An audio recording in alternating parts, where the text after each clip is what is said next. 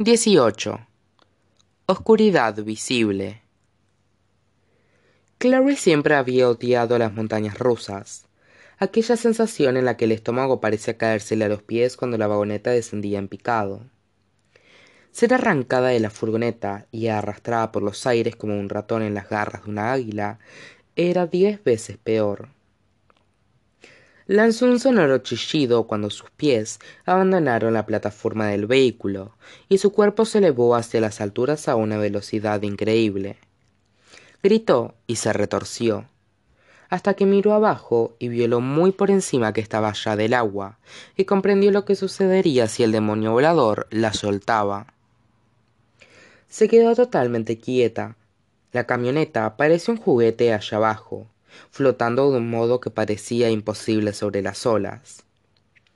La ciudad se balanceaba a su alrededor, como paredes nebulosas de luz resplandeciente.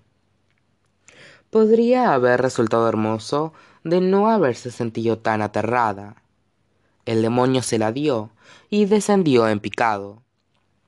Y de improviso, en lugar de subir, Clary bajaba. Imaginó a la criatura dejándola caer cientos de metros por el aire hasta chocar contra la helada agua negra, y cerró los ojos. Pero caer a ciegas era peor. Volvió a abrirlos y vio la cubierta negra del barco alzándose como una mano a punto de sacarlos del cielo de un manotazo. Gritó por segunda vez mientras descendían hacia la cubierta, y a través de un cuadrado oscuro abierto en su superficie estaban ya en el interior del barco. La criatura voladora aminoró la velocidad. Bajaban a través del centro de la nave, rodeados de cubiertas de metal con barandillas. Clary vislumbró maquinaria oscura. Ninguna parecía estar en condiciones de funcionar, y había equipos y herramientas abandonados en varios lugares. Si alguna vez había habido iluminación eléctrica, en, varios ya no funcionaba, aunque un leve resplandor lo impregnaba todo. Fuera lo que fuera que había propulsado el barco en el pasado, Valentine lo propulsaba en la actualidad con algo distinto. Algo que había extraído el calor directamente de la atmósfera. Un aire gélido le azotó el rostro cuando el demonio alcanzó la parte inferior de la nave y se metió por un pasillo largo y mal iluminado. El ser no era especialmente cuidadoso con ella, y la rodilla de la muchacha chocó con una tubería cuando la criatura dobló una esquina, enviándole una liada de dolor, de dolor pierna arriba. Claro gritó y oyó la risa sibilante del demonio por encima de su cabeza. Entonces él la soltó y ella cayó. Contorsionándose en el aire, Claro intentó colocar manos y rodillas bajo el cuerpo antes de golpear el piso. Casi funcionó. Chocó contra el piso con un impacto entremecedor y rodó a un lado, aturdida. Yacía sobre una dura superficie de metal, en semioscuridad. Aquello probablemente había sido un lugar de almacenamiento en algún momento porque las paredes eran lisas y sin puertas. Había una abertura cuadrada muy por encima de su cabeza, a través de la cual se filtraba la única luz disponible. Sentía todo el cuerpo como si fuese un cardenal enorme. Clary. La voz era un susurro. Rodó sobre el costado, haciendo un gesto de dolor. Había una sombra arrodillada junto a ella y, a medida que los ojos se fueron adaptando a la oscuridad, vi una pequeña figura curvilínea, unos cabellos trenzados y unos ojos castaño oscuro. Maya. Clary, ¿eres tú? Esta se sentó en el piso, haciendo caso omiso del terrible dolor que sentía en la espalda. Maya, Maya, Dios mío. Clavó la mirada en la otra muchacha, Luego la paseó frenéticamente por la habitación. Estaba vacía a excepción de ellas dos. Maya, ¿dónde está él? ¿Dónde está Simon? Maya se mordió el labio. Tenía las muñecas ensangrentadas, advirtió Clary, y el rostro surcado de lágrimas secas. Clary, lo siento tanto, contestó la muchacha con su voz queda y ronca. Simon está muerto.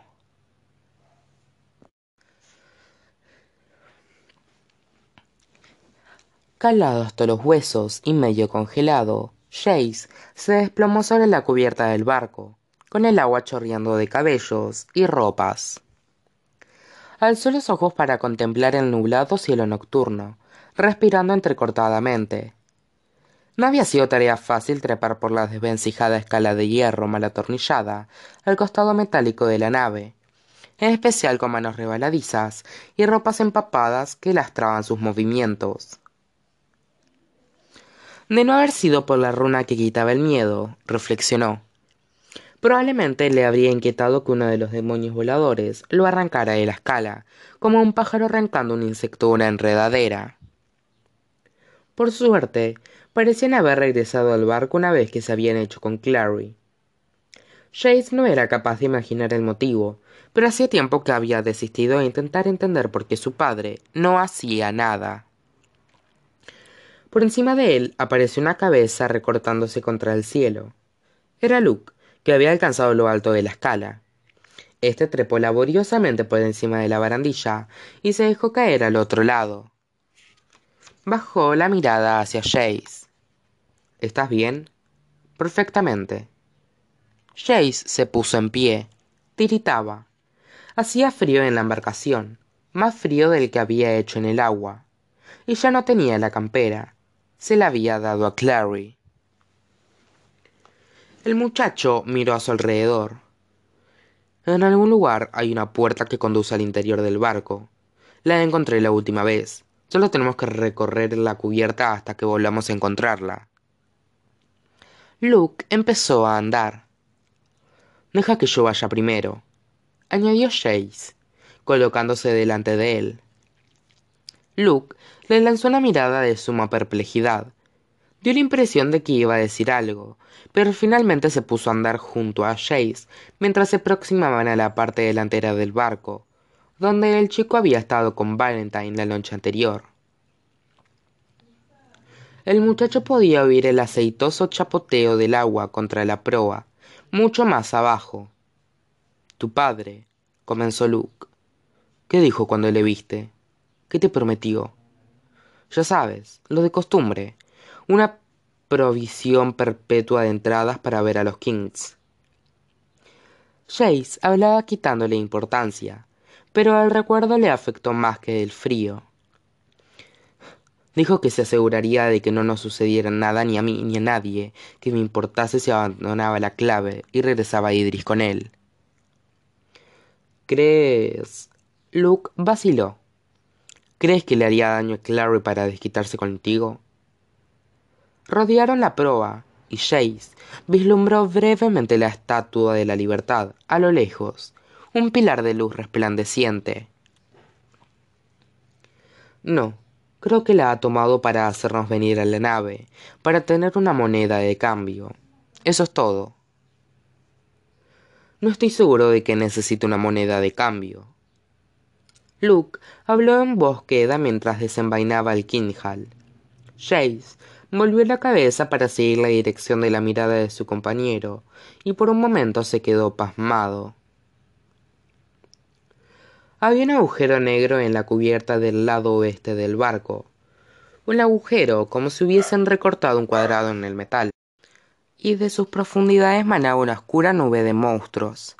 Jace rememoró la última vez que había estado allí de pie, con la espada mortal en la mano, contemplando horrorizado cómo el cielo sobre su cabeza y el mar a sus pies se convertían en arremolinadas masas de seres de pesadilla solo que en aquellos momentos los tenía ante él. Una algarabía de demonios. Los Raum de color blanco hueso que les habían atacado en casa de Luke. Demonios Sony con sus cuerpos verdes, bocas amplias y cuernos. Los sigilosos y negros demonios Curi, demonios araña con sus ocho brazos finalizados en pinzas y los colmillos resumantes de veneno que sobresalían de las cuencas de los ojos.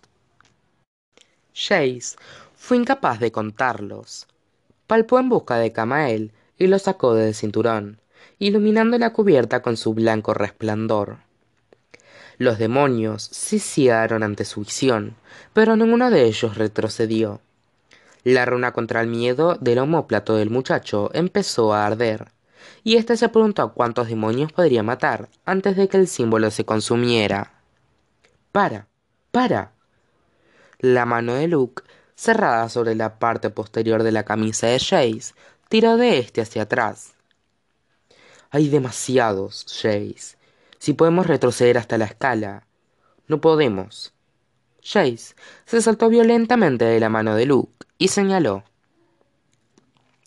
Nos han rodeado por ambos lados. Era cierto.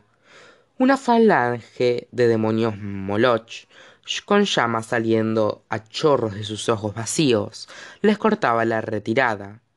Luke empezó a soltar tacos con fluidez y brutalidad. Salta por la borda, entonces. Los contendré. Salta tú, replicó Jace. Yo estoy perfectamente aquí. Luke echó la cabeza hacia atrás.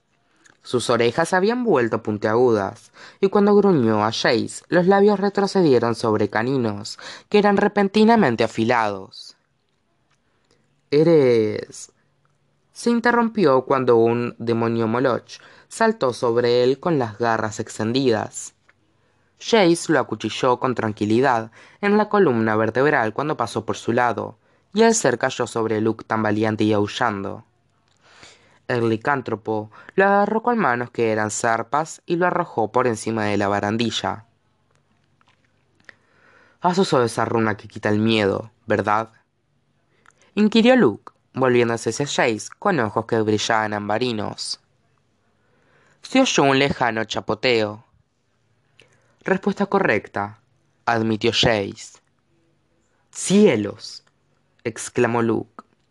¿Te la has puesto tú mismo? No, Clary. El cuchillo serafín de Jace hendió el aire con fuego blanco. Dos demonios de cayeron. Pero había docenas avanzando vacilantes hacia ellos, con las manos finalizadas en agujas extendidas. Es buena en runas, ya sabes adolescentes exclamó Luke como si fuese la palabra más asquerosa que conocía, y se arrojó sobre la horda que iba hacia ellos.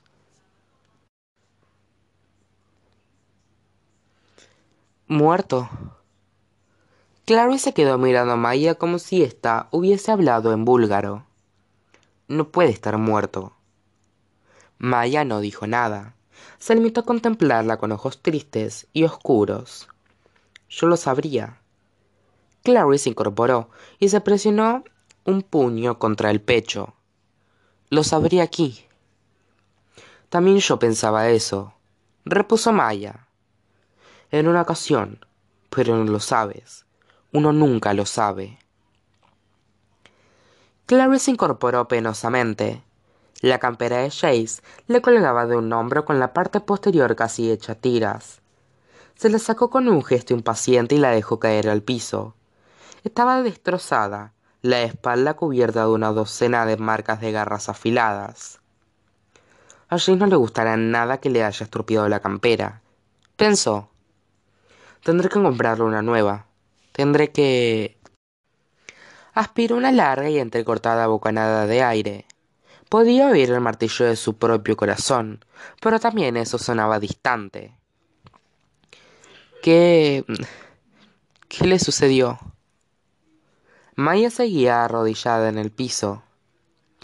Valentine nos atrapó a los dos, explicó esta. Nos encadenó juntos en una bodega. Luego vino con un arma, una espada muy larga y brillante, como si refulgiera. Me arrojó polvo de plata para que no pudiese enfrentarme a él, y, y le cortó el cuello a Simon. Su voz se debilitó hasta convertirse en un susurro. Luego le cortó las muñecas y vertió la sangre en unos cuencos. Algunas de esas criaturas demoníacas suyas entraron y la ayudaron a tomarla. Luego simplemente dejó a Simon allí tirado, sin tripas, como un juguete que ya no sirve para nada. Grité, pero sabía que estaba muerto. Entonces uno de los demonios me trajo aquí abajo. Clary se apretó el dorso de la mano contra la boca. Apretó y apretó hasta que notó la sangre salada. El sabor ácido de la sangre pareció abrirse poco a través de la niebla de su cerebro. Tenemos que salir de aquí. No quisiera ofender, pero eso es evidente. Maya se puso en pie con una mueca de dolor. No hay salida, ni siquiera para un cazador de sombras. A lo mejor si tú fueses... Si yo fuese qué, exigió Clary, deambulando por el espacio cuadrado de la celda que las contenía. Jace. Bueno, pues no lo soy. Pateó la pared, que resonó hueca. Luego metió la mano en el bolsillo y sacó su estela. Pero poseo mis propias habilidades. Apretó la punta de la estela contra la pared y empezó a dibujar. Las líneas parecían fluir de ella, negras y ardientes, igual que la ira furiosa que sentía. Golpeó la estela contra la pared una y otra vez, y las líneas negras fluyeron de la punta igual que llamas. Cuando se apartó, respirando laboriosamente, vio que Maya la contemplaba atónita con los ojos muy abiertos. Chica, exclamó ésta, ¿Qué has hecho? Clary no estaba segura. Parecía como si hubiese arrojado un cubo de ácido contra la pared. El metal que rodeaba la runa se combaba y goteaba igual que un helado en un día caluroso. Dio un paso atrás, observándolo con cautela, mientras un agujero del tamaño de un perro grande se abría en la pared. Pudo ver vigas de acero detrás de él, más parte de las tripas de la nave. Los bordes del agujero chisporroteaban aún, aunque éste había dejado de extenderse hacia el exterior. Maya dio un paso al frente, apartando el brazo de Clary. Espera. Clary se sintió repentinamente nerviosa. El metal fundido podría ser como lodo tóxico o algo así. Maya lanzó un resoplido. Soy de Nueva Jersey. Nací en medio del lodo tóxico. Fue resueltamente hacia el agujero y miró por él. Había una pasarela de metal al otro lado. Anunció. Bien, voy a pasar. Se dio la vuelta y metió los pies por el agujero, luego las piernas, retrocediendo despacio. Hizo una mueca mientras retorcía el cuerpo para pasar. Entonces se quedó muy quieta. ¡Ay! Me he atascado. Me he atascado. ¿Me ayudas? Le alargó las manos. Clary le tomó las manos y empujó. El rostro de Maya se puso blanco, luego rojo, y de improviso la muchacha quedó libre, igual que el corcho de una botella de champán al saltar de la botella. Con un chillido cayó hacia atrás. Se oyó un estrépito y Clary metió la cabeza por el agujero. ¿Estás bien? Maya yacía sobre una estrecha pasarela de metal, unos metros más abajo.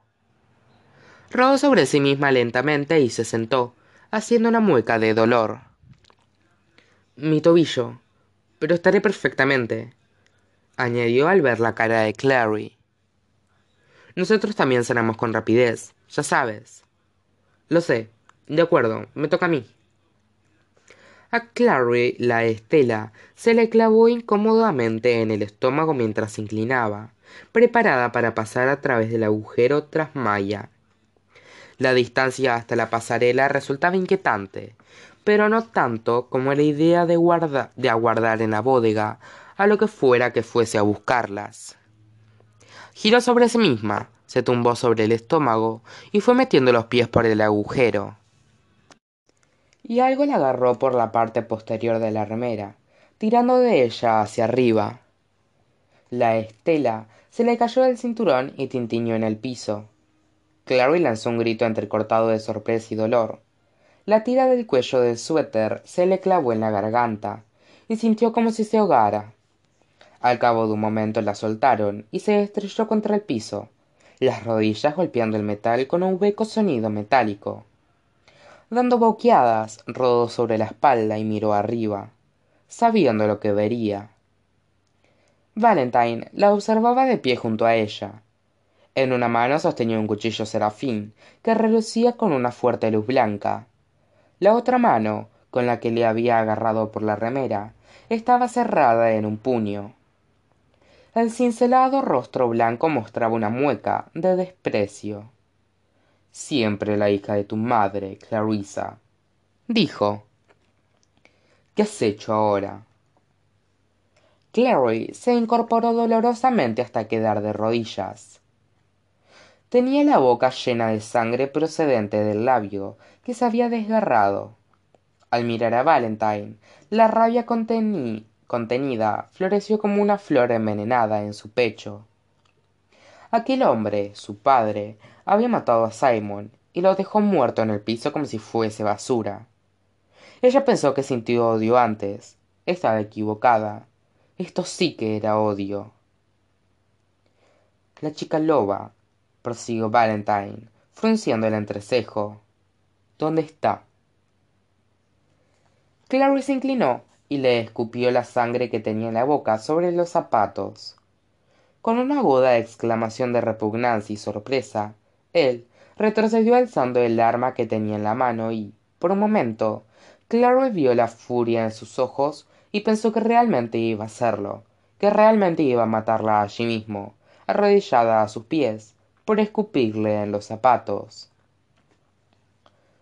Lentamente él bajó el arma sin una palabra pasó junto a clary y fue a mirar con atención por el agujero que ésta había abierto en la pared. Clary se volvió despacio escudriñando el piso hasta que la vio la estela de su madre. Alargó el brazo hacia ella conteniendo la respiración. Valentine vio lo que hacía y de una única zancada cruzó la bodega tiró la estela fuera del alcance de clary de una patada. La estela giró por el piso de metal y fue a caer por el agujero de la pared. Clary entrecerró los ojos sintiendo la pérdida de la estela como si volviera a perder a su madre. Los demonios encontrarán a tu amiga subterránea dijo valentine con su voz fría y sosegada mientras enfundaba el cuchillo serafín no hay ningún sitio al que pueda huir. No hay ningún sitio al que ninguno de ustedes pueda ir. Ahora levántate clarisa lentamente clary se puso en pie. Le dolía todo el cuerpo. Soltó una exclamación de sorpresa cuando valentine la agarró por los hombros la dio vuelta para que le diera la espalda y luego silbó. Fue un sonido agudo cortante y desagradable el aire se agitó en lo alto y clary oyó el aleteo repulsivo de alas correosas. Con un gritito intentó soltarse pero valentine era demasiado fuerte. Las alas se colocaron alrededor de ambos y a continuación se vieron alzados por los aires juntos. Con valentine sosteniéndola en sus brazos como si realmente fuera su padre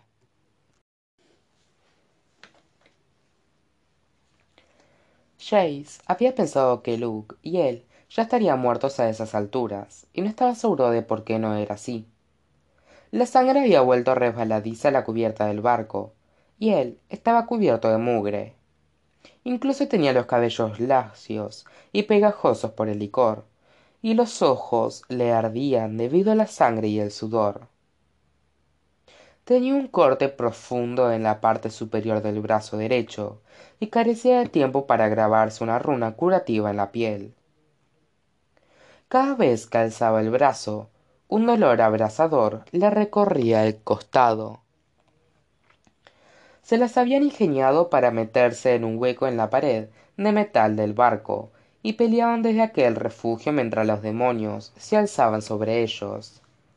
Chase había usado sus dos chakrams y ya solo le quedaba el último cuchillo serafín y la daga que le había quitado a Isabel. No era demasiado. Con tan pobre armamento, no habría salido siquiera a enfrentarse a unos pocos demonios. Y en ese momento se enfrenta a una horda. Debería estar asustado, lo sabía, pero apenas sentía nada, únicamente repugnancia por los demonios que no pertenecían a este mundo, e ira hacia Valentine, que los había invocado. Vagamente sabía que su falta de miedo no era algo bueno. Ni siquiera la asustaba la gran cantidad de sangre que perdía por el brazo.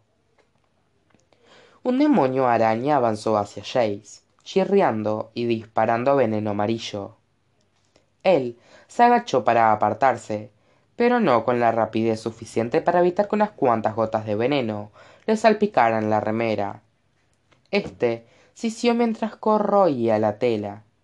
Jace fue sintiendo su escosor a medida que se le quemaba la carne, igual que una docena de diminutas agujas sobrecalentadas.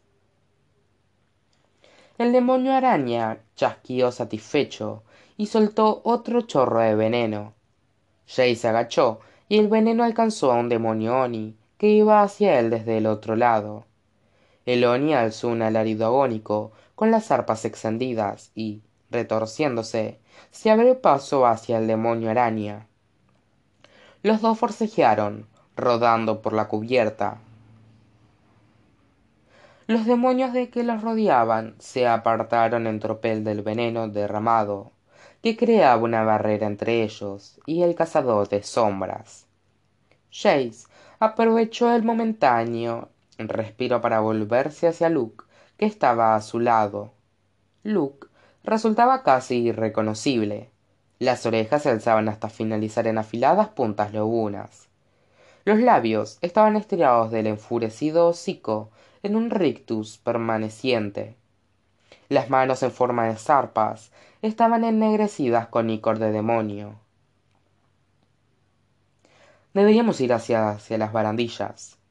La voz de Luke era un medio gruñido. Salir del barco. No podemos matarlos a todos. A lo mejor Magnus. No me parece que nos esté yendo tan mal. Jace hizo girar el cuchillo serafín, lo que fue una mala idea.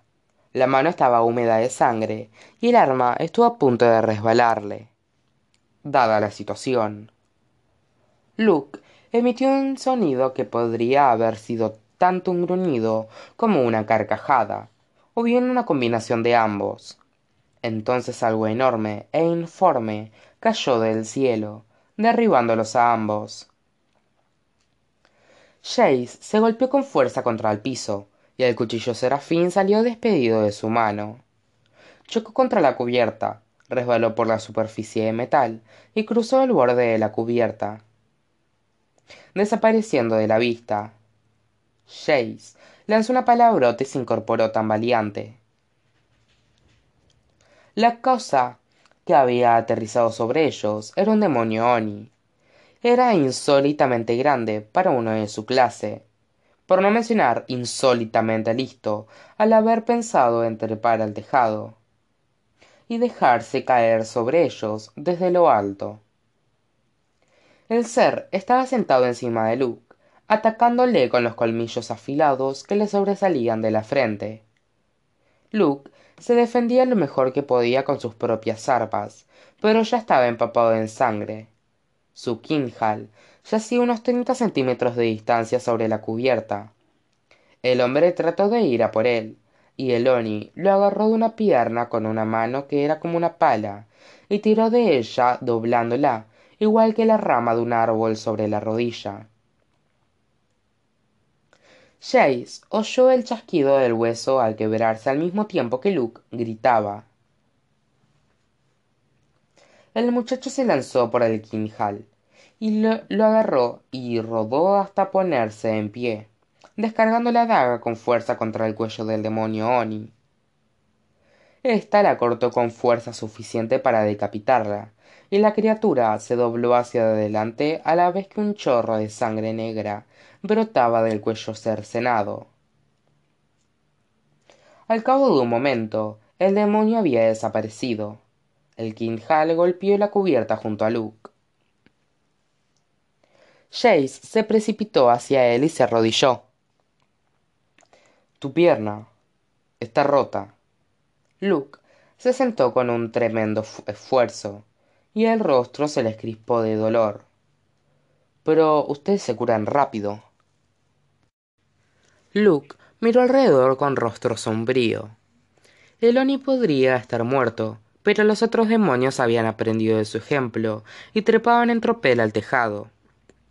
Jace no podía saber, a la débil luz de la luna, cuántos había. Docenas.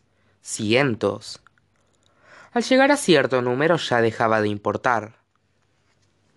Luke cerró la mano alrededor de la empuñadura del quinjal. No lo bastante deprisa. Jace sacó la daga de Isabel del cinturón. Era la última de sus armas y parecía patéticamente pequeña. Una aguda emoción lo taladró. No era miedo, seguía estando más allá de eso, sino pesar. Vio a Alec y a Isabel como si estuviesen de pie ante él, sonriéndole, y luego vio a Clary con los brazos extendidos como si le diera la bienvenida a casa. Se puso en pie justo cuando los demonios caían desde el tejado en una oleada, en una marea oscura que ocultaba la luna. Se movió para intentar tapar a Luke, pero no sirvió de nada. Las criaturas estaban por todas partes. Una se alzó imponente ante él. Era un esqueleto de más de metro ochenta, sonriendo burlón con dientes rotos. Pedazos de banderines de oración tibetanos de brillantes colores le colgaban de los huesos putrefactos. Empuñó una katana en una mano huesuda, lo que era poco corriente. La mayoría de demonios no se armaban. La hoja, grabada con runas demoníacas, era más larga que el brazo de Jace, curva, afilada y letal. Jace lanzó la daga, golpeó la huesuda caja torácica del demonio y se quedó allí atorada. El demonio apenas pareció advertirlo. Se limitó a seguir avanzando, inexorable como la muerte. El aire a su alrededor apestaba a muerte y a cementerio. Alzó la katana en una mano que era una garra. Una sombra gris hendió la oscuridad frente a Jace. Una sombra que se metió que se movió con un movimiento de rotación preciso y mortífero. El arco descendente de la katana se cortó con un fuerte rechinar de metal contra metal. La figura oscura empujó la katana hacia atrás y con la otra mano lanzó una cuchillada ascendente a una velocidad que el ojo de Jace apenas pudo seguir.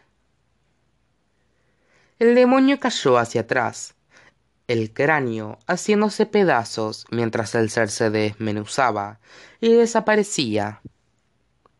Alrededor de Jace pudo oír los alaridos de demonios que aullaban de dolor y sorpresa.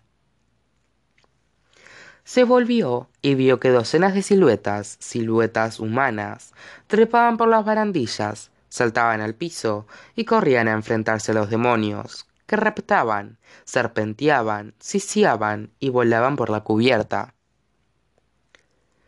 Empuñaban espadas de luz y vestían las ropas oscuras y resistentes de cazadores de sombras. Soltó Jace tan sorprendido que lo dijo en voz alta. ¿Quién si no? Una sonrisa centelleó en la oscuridad. Malik, ¿eres tú? Malik inclinó la cabeza. Lamento lo sucedido antes, dijo. Tenía órdenes. Jace estaba a punto de decir a Malik que acabara de salvarle la vida compensaba más que sobre que sobradamente su intento, horas antes, de impedir que Jace saliera del instituto, cuando un grupo de demonios Raum se abalanzó en tropel sobre ellos, azotando el aire con los tentáculos. Malik giró en redondo y arremetió contra ellos con un grito. Su cuchillo serafín llameando como una estrella. Jace iba a seguirlo cuando una mano lo agarró por el brazo y tiró de él a un lado. Era un cazador de sombras vestido de negro, con una capucha ocultando el rostro. Ven conmigo. La mano tiraba insistentemente de su manga. Tengo que ir con Luke. Lo han herido. Tiró hacia atrás el brazo. Suéltame. Ah, por el ángel.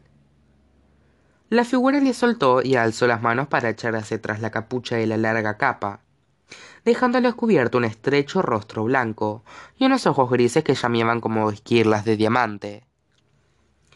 Harás lo que se te ordena ahora, Jonathan. Era la inquisidora.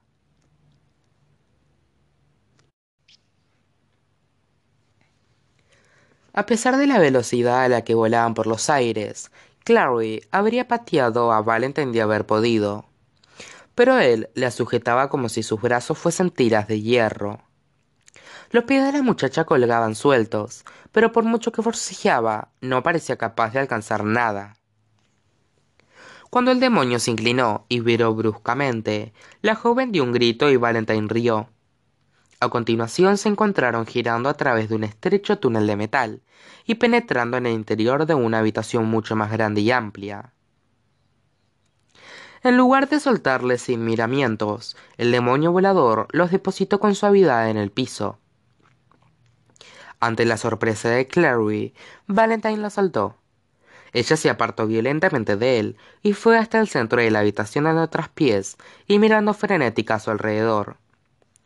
Era un espacio grande. Probablemente en otro tiempo habría sido alguna especie de sala de máquinas. Todavía había maquinaria bordeando las paredes, apartada para crear un amplio espacio cuadrado en el centro. El piso era de grueso metal negro cubierto de manchones más oscuros aquí y allá. En medio del espacio vacío había cuatro tinas lo bastante grandes para lavar un perro en ellas. Los interiores de las dos primeras estaban manchados de un oscuro color marrón óxido. La tercera estaba llena de un líquido rojo oscuro. La cuarta estaba vacía.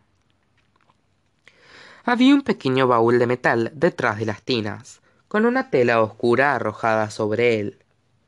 Cuando se acercó más, vio que encima de la tela descansaba una espada de plata que resplandecía con una luz negruzca. Casi una ausencia de iluminación. Una radiante oscuridad visible. Clary se volvió rápidamente y clavó la mirada en Valentine, que la observaba en silencio. ¿Cómo has podido? exigió ella. ¿Cómo has podido matar a Simon? Era solo un. era solo un muchacho, solo un ser humano cor.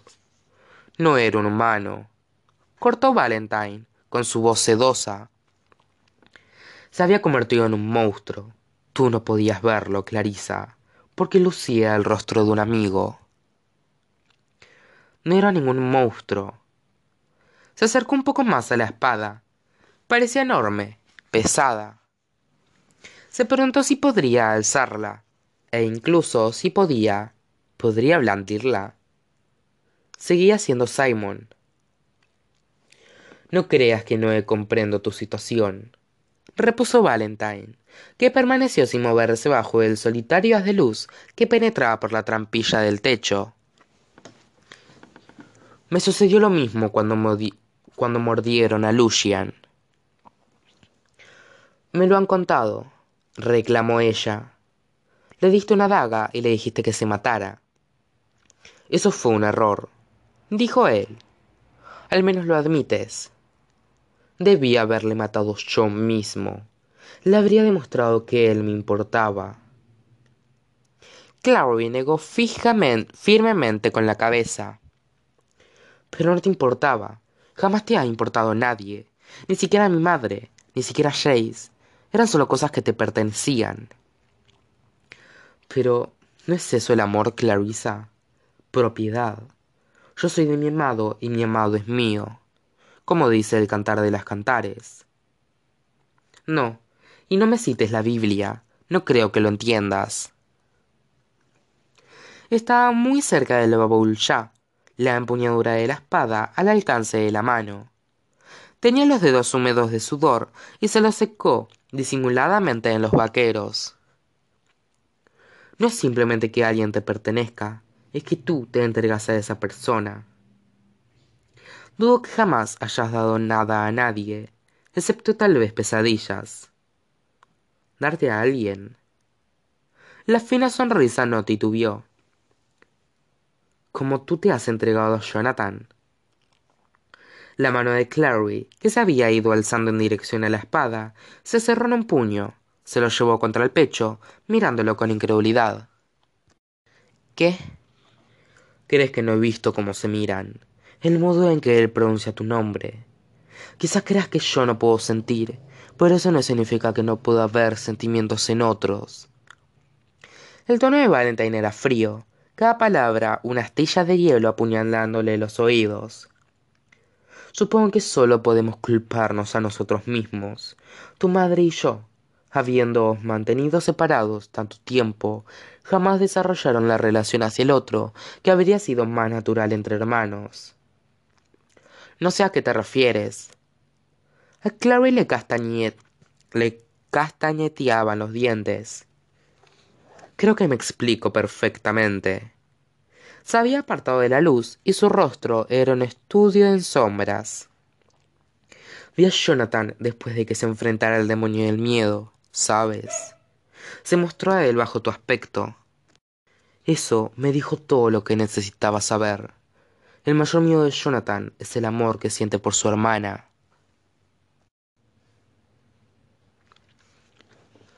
Yo no hago lo que me ordenan, replicó Jace. Pero podría hacer lo que usted quiere si lo pide con amabilidad.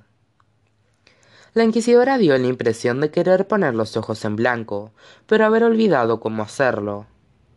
Necesito hablar contigo. Jace miró a la inquisidora con asombro. Ahora. Ella le puso la mano sobre el brazo. Ahora. Está loca. Jace miró a lo largo del barco. Parecía una reproducción del infierno de El Bosco.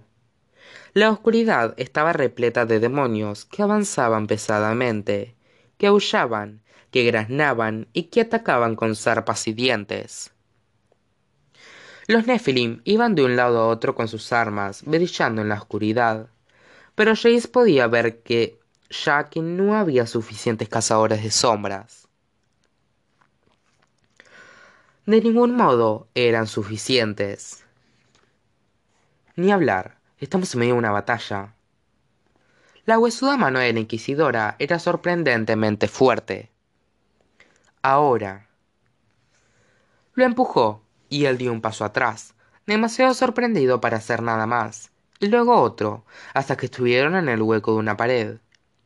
La mujer soltó a Jace y se palpó los pliegues de la oscura capa, extrayendo dos cuchillos serafín musitó sus nombres y luego varias palabras que Jace no conocía, y los arrojó a la cubierta, a cada lado de él. Se clavaron de punta y una única cortina de luz azul, blanquecino, surgió de ellos, creando un muro que aislaba a Jace y a la Inquisidora del resto del barco. ¿Me está volviendo a encerrar?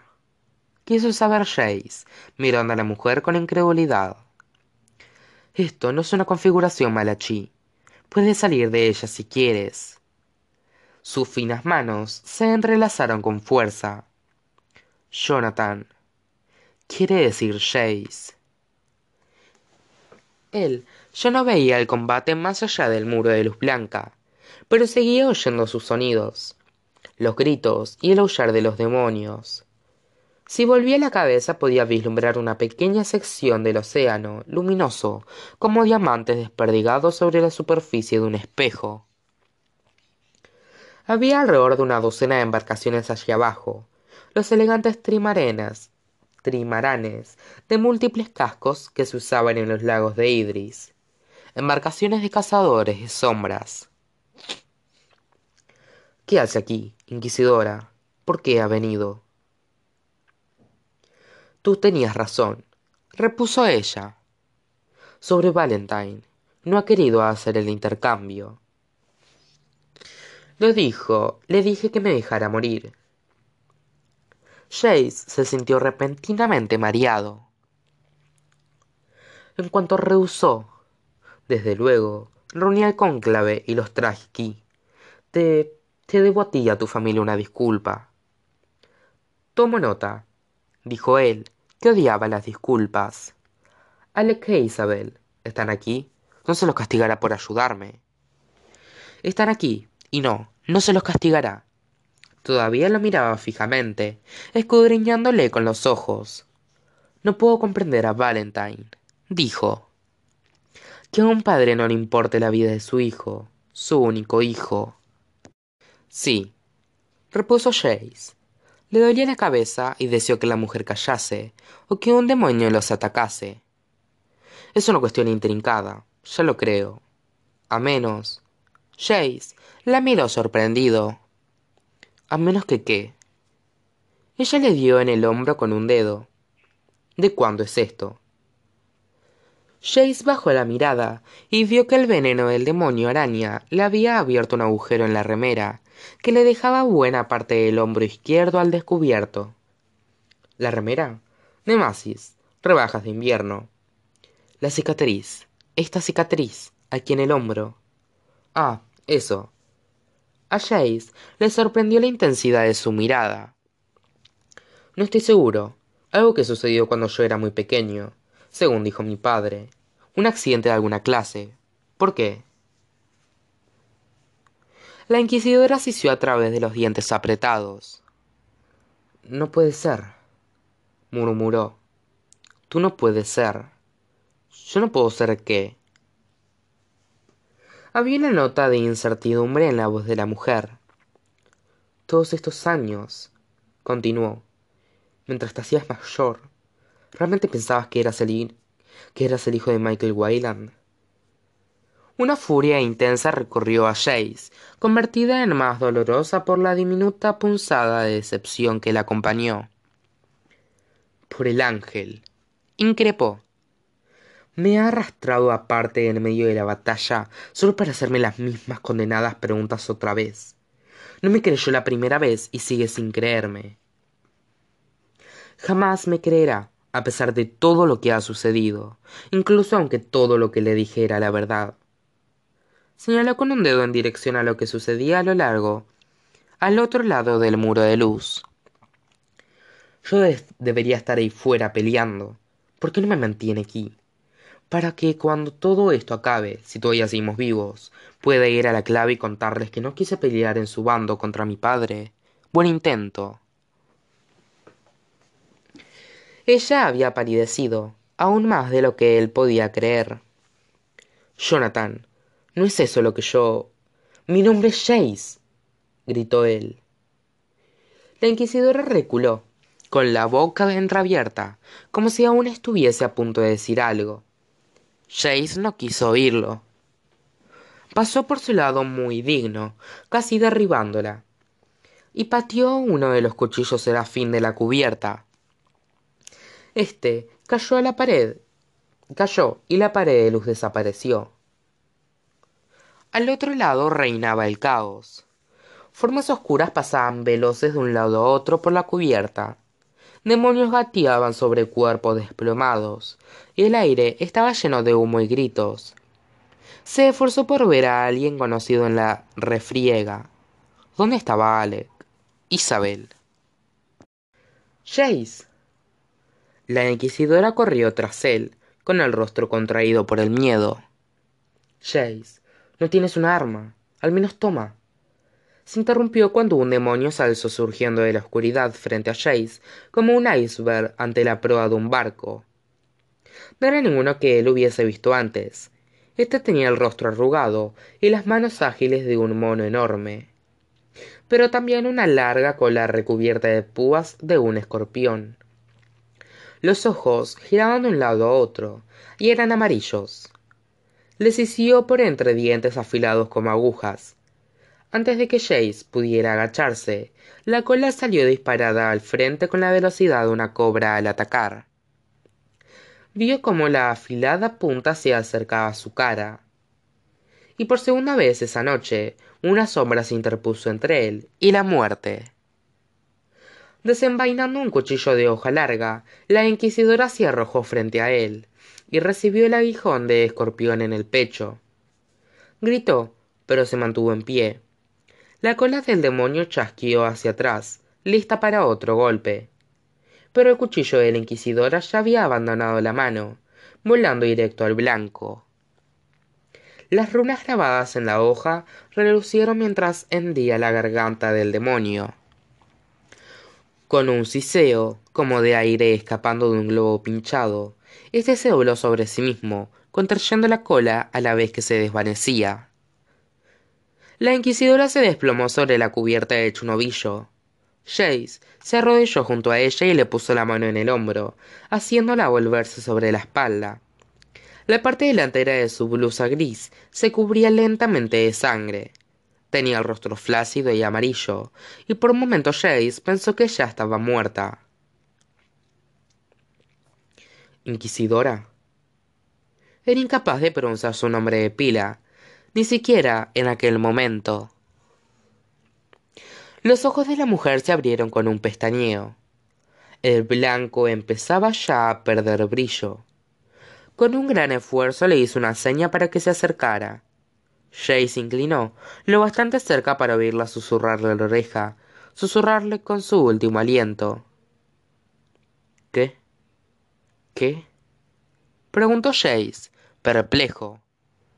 ¿Qué significa eso?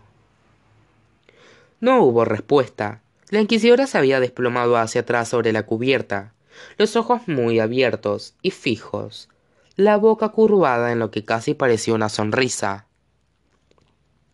Jay se sentó hacia atrás sobre los talones, petrificado y con la mirada fija. Estaba muerta, muerta debido a él. Algo le agarró por la parte posterior de la remera y tiró de él para ponerle en pie. Jay se llevó una mano al cinturón. Recordó que estaba desarmado. Giró en redondo y se encontró con un familiar par de ojos azules que lo contemplaban con total incredulidad. Estás vivo, exclamó Alec. Dos cortas palabras, pero cargadas de sentimiento. El alivio resultaba evidente en su rostro, igual que el cansancio. A pesar de la frialdad del aire, tenía los cabellos negros pegados a las mejillas y la frente debido, y la frente debido al sudor. Ropas y piel estaban surcadas de sangre, y había un largo desgarrón en la manga de la chaqueta acorazada, como si algo irregular y afilado la hubiese rasgado. Sostenió un guisarme ensangrentado con la mano derecha y el cuello de la remera de Jace con la izquierda. Parece que sí, admitió Jace. Sin embargo, no será así durante mucho tiempo si no me das una arma. Con una veloz mirada a su alrededor, Alex soltó a Jace sacó un cuchillo serafín del cinturón y se lo pasó. Toma, dijo. Se llama Samandiriel. Jace apenas acababa de agarrar el arma cuando un demonio Drebak de mediano tamaño correteó hacia ellos, chirriando imperiosamente. Jace alzó a Samandriel. Samandiriel, pero Alec ya había despachado a la criatura con una estocada de guisarme. Bonita arma, dijo Jace. Pero Alec miraba más allá de él, a la figura gris caída sobre la cubierta. ¿Es esa la inquisidora? Está... está muerta, afirmó Jace. Alec apretó la mandíbula. Alec apretó la mandíbula. En buena hora. ¿Cómo ha sido? Jace iba a responder cuando lo interrumpió un sonoro grito de Alec, Jace. Era Isabel, que corría hacia ellos por entre el hedor y el humo. Llevaba una ajustada chaqueta oscura manchada de sangre amarillenta. Cadenas de oro adornadas con amuletos en forma de runas le rodeaban las muñecas y los tobillos, y llevaba el látigo enroscado a ella igual que una red de alambre de electro extendió los brazos. Jace, pensábamos... No. Algo hizo que Jace retrocediera, rehuyendo su contacto. Estoy cubierto de sangre, Isabel. No lo hagas. Una expresión herida pasó por el rostro de la joven. Pero todos te hemos estado buscando. Mamá y papá... Isabel. Gritó Jace, pero era demasiado tarde. Un demonio araña enorme se alzó sobre las patas traseras detrás de ella, lanzando un veneno amarillo desde los colmillos. Isabel gritó cuando el veneno la alcanzó, pero el látigo salió disparado con cegadora velocidad cortando al demonio en dos. Este cayó pesadamente a la cubierta en dos pedazos. Luego desapareció. Jace corrió hacia Isabel justo cuando ésta se desplomaba. El látigo se le escurrió de la mano mientras él la abrazaba, acunándola torpemente contra él. Pudo ver cuánta cantidad del veneno le había alcanzado. Esta había salpicado principalmente la chaqueta, pero un poco le había alcanzado la garganta, y ahí la piel ardía y chisporroteaba. De un modo apenas audible, la muchacha gimoteó. Isabel, que jamás demostraba dolor. Dámela a mí. Era Alec, que soltaba ya su arma mientras corría a ayudar a su hermana.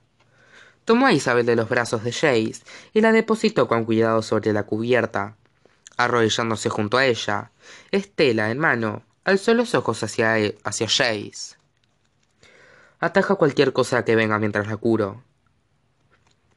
Jace no podía apartar los ojos de Isabel.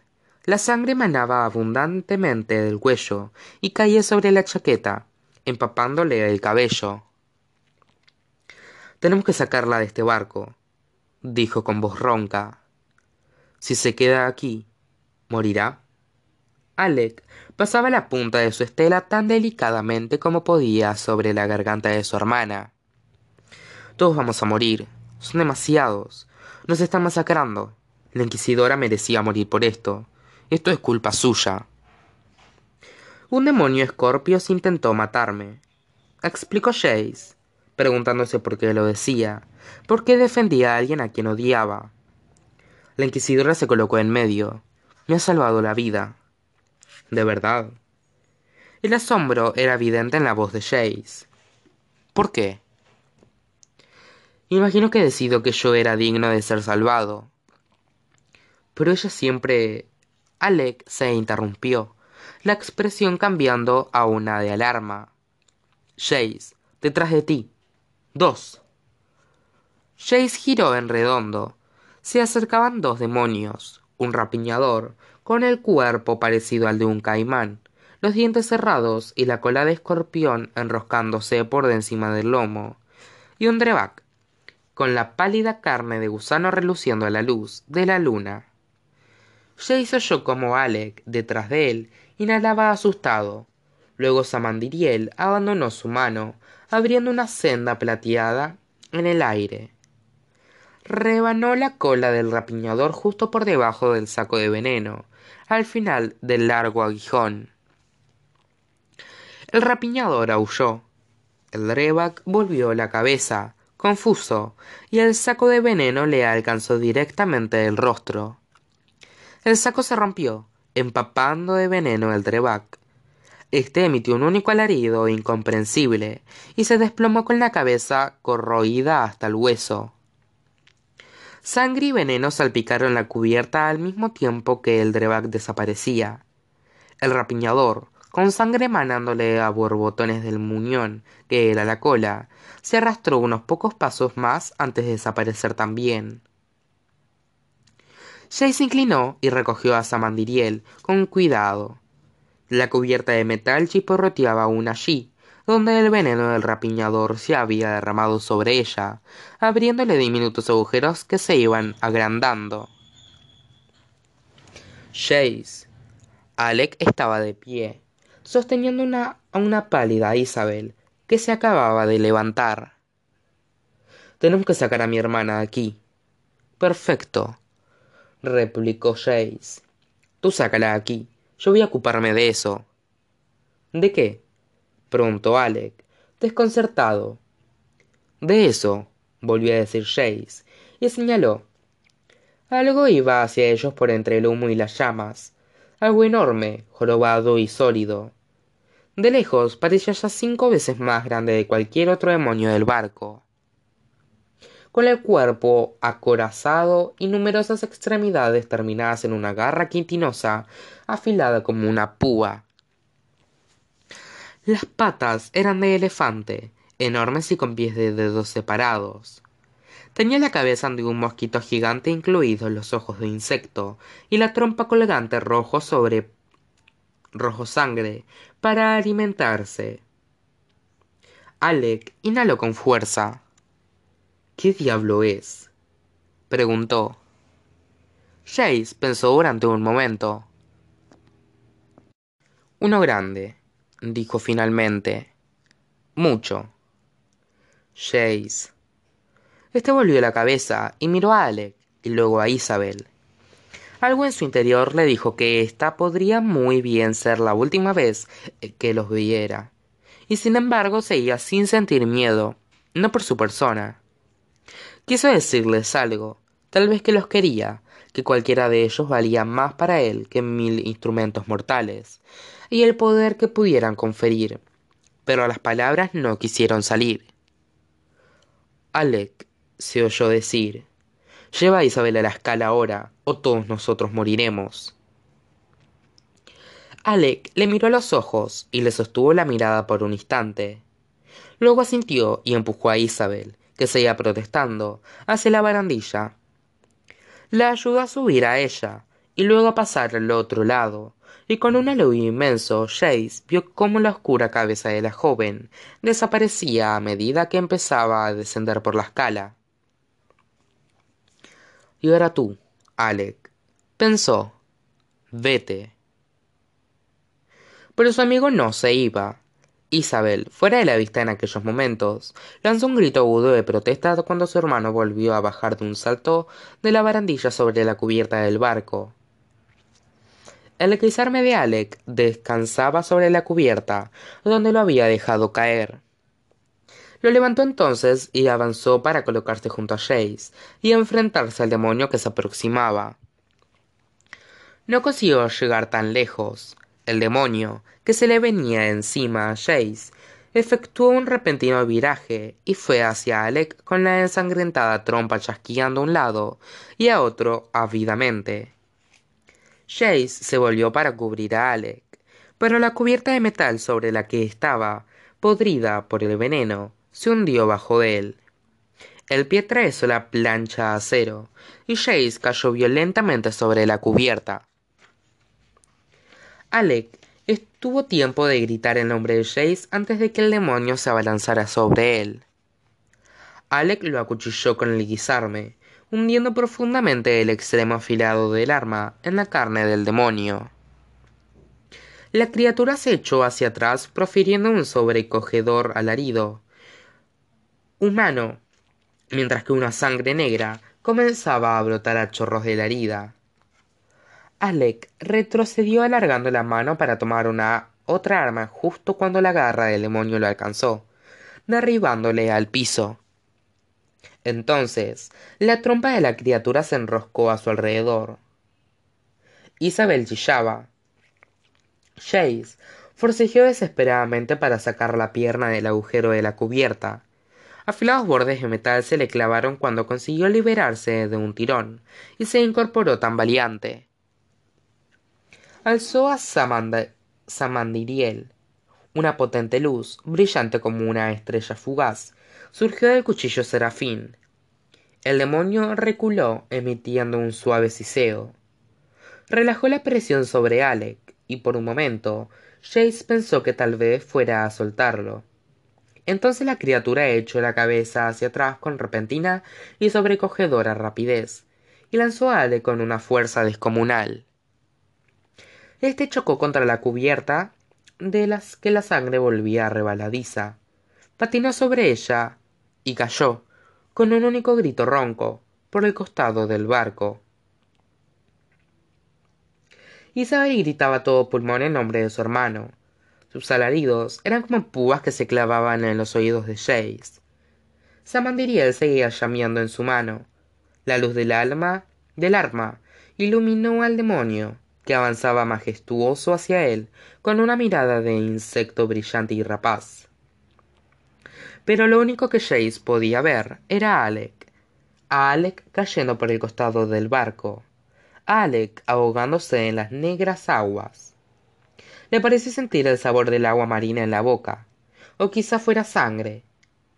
El demonio estaba casi sobre él. Alzó a samandiriel y lo arrojó. El demonio gritó con un sonido agudo y angustiado y entonces la cubierta se dio bajo Chase con un escalofriante chirrido de metal. Y el muchacho cayó a la oscuridad